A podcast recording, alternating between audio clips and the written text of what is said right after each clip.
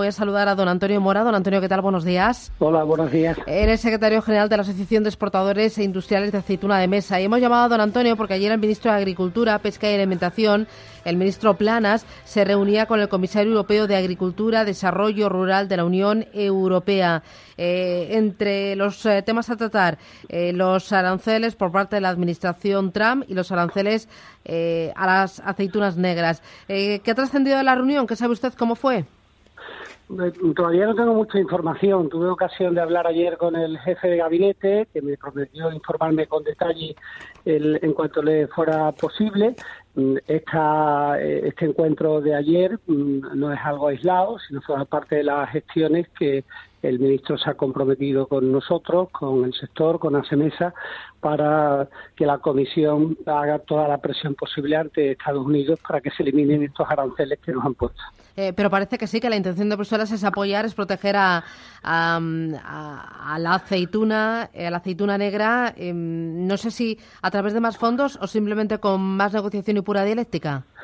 Bueno, yo esto tengo que ser muy claro. Mm, este, este discurso lo venimos escuchando desde hace un año. Eh, mm, yo creo que ya es hora de pasar de las palabras a los hechos por parte de la Comisión. Nosotros no queremos ir a hablar ahora de compensaciones, de ayudas posteriores.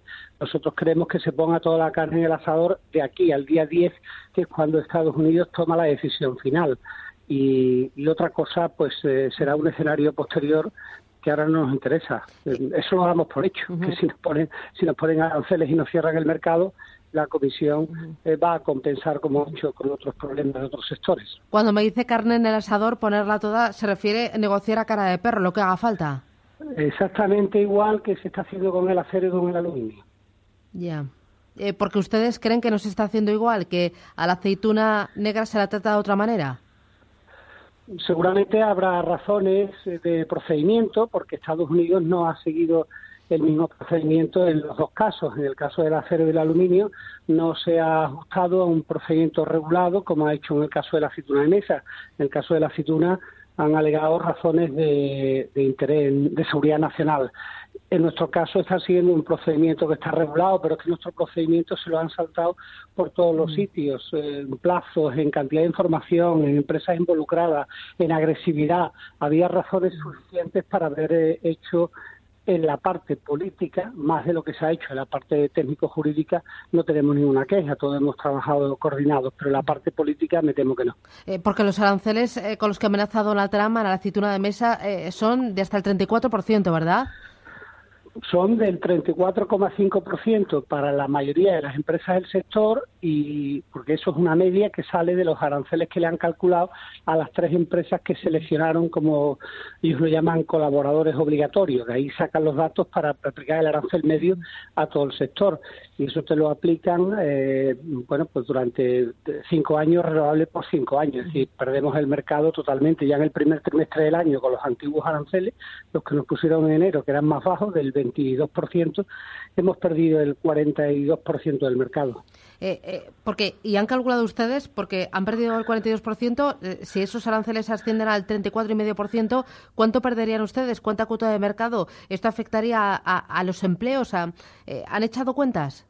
Sí, perderíamos prácticamente todo el mercado. Algo siempre quedará porque hay, hay siempre queda algo eh, porque Estados Unidos y los otros países no van a tener capacidad de sustituirnos a nosotros en el corto plazo, pero el mercado lo, perdemos en, casi en su totalidad y ya hay empresas que hoy mismo y en días pasados han anunciado ya los primeros ERES y primeros ajustes de plantilla y reducción de empleo, porque a algunas le, supone perder hasta el 20% de la facturación. Eh, ¿Cuánto está en juego? ¿Cuántos empleos en total?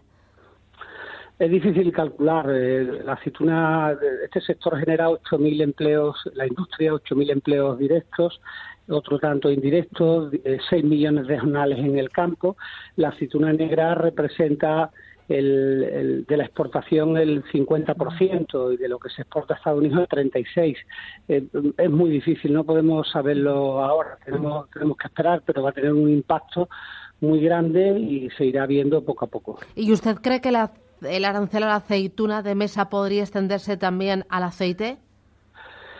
Bueno, nosotros hemos sostenido desde el principio que esto es un torpedo contra la línea de flotación de la, de la política agrícola comunitaria. Esto es una amenaza para cualquier otro sector, para toda la política agrícola comunitaria, cualquier sector que esté recibiendo ayudas, porque los argumentos que se están usando contra nuestro sector, que hacemos competencia leal por las ayudas que recibe la aceituna de mesa de la Unión Europea, son predicables de cualquier otro sector de la Unión Europea. Por lo tanto, la respuesta la tiene mm, eh, ¿Sabe usted si ayer eh, se habló también de la política agraria común?